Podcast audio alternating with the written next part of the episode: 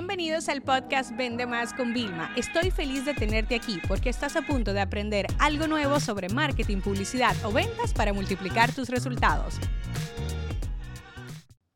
Ya sabes que en este podcast, Vende Más con Vilma, me encanta hacer una serie de tres vídeos. Y esta serie, en honor al lanzamiento de mi nuevo libro, De Invisible a Invencible de marca personal, va a ser cómo podemos vender más con nuestras marcas personales. Así que el primer episodio de esta serie de tres va a ser sobre un tema muy, muy, muy honesto, muy íntimo y es, ¿de verdad?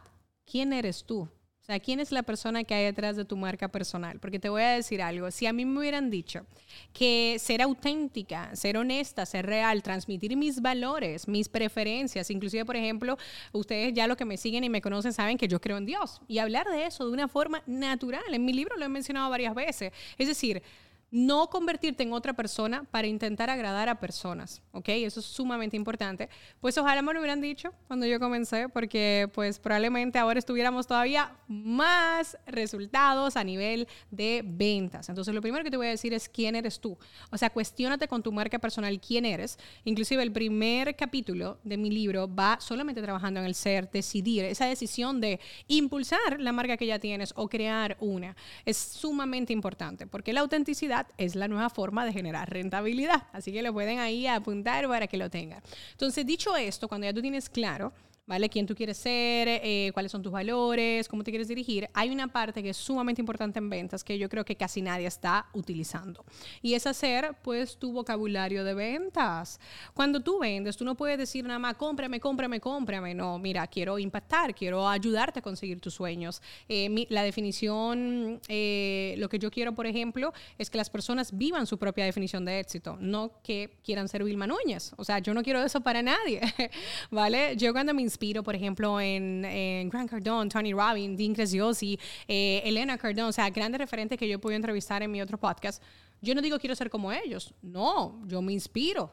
¿Vale? O sea, mis planes, algunos de mis planes, mi plan de autora, yo le he dicho, se llama de John Maxwell Plan porque es el que tiene más de 100 libros publicados y es lo que yo quiero, ¿no? Entonces es muy importante que evites copiar a otras personas, ¿vale? Para poderlo tener. Entonces, volviendo al vocabulario, tienes que hacer un documento con cuáles son los verbos de acción y conversión que tú utilizarías y también aquellas palabras con las que tú quieres que te recuerden y con aquellas palabras que te van a posicionar mejor.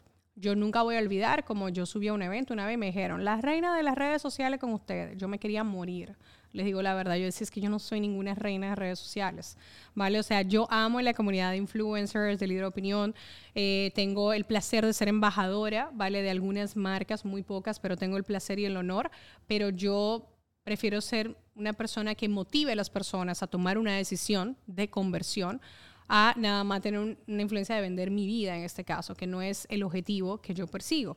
Entonces yo me di cuenta que si me presentaron como la reina de las redes sociales, después de que yo hice mi pataleta en mi cabeza, la culpa era mía. Entonces yo cambié todo, cambié mi biografía, cambié la forma en la que yo me expresaba. Entonces en este primer episodio, y ojo, esto incluso para marcas comerciales te sirve. O sea, ¿cuál es el vocabulario de palabras? Puedes agregar frases si quieres también, y de verbos de conversión que tú vas a utilizar. Este simple ejercicio, créeme, va a tener un gran resultado. Entonces, ¿qué yo hago? Ya no lo tengo que hacer porque ya me sé mis palabras, ¿vale? Pero yo hacía, señoras, yo me leía yo decía, ah, ok, simplemente como que repasaba para que antes de yo exponerme hacer un podcast, em, inclusive si tú me escuchas desde que yo lancé mi podcast, tú habrás notado que mi vocabulario es otra cosa.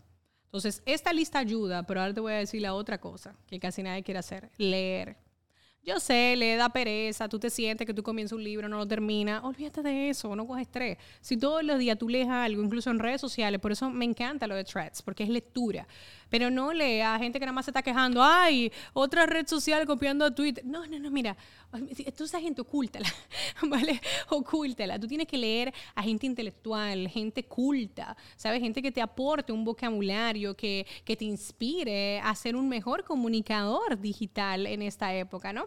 Entonces, en este primer episodio, esa era la tarea que te quería dejar. Créeme si tienes incluso una marca personal con equipo, community managers y eso, darle esa lista a ellos les va a ayudar a crear mejores contenidos. ¿Por qué? Porque podrían eh, darle eso a ChatGPT y decirle, mira, corrígeme tus captions por si acaso tengo los verbos y las palabras de acción que a la jefa le gusta, ¿no? Por ponerte un caso. Y también recuérdate que este mismo ejercicio te valdría para una marca comercial. Este episodio se acabó. Ahora es tu turno para implementar. La educación con acción es y siempre será la solución.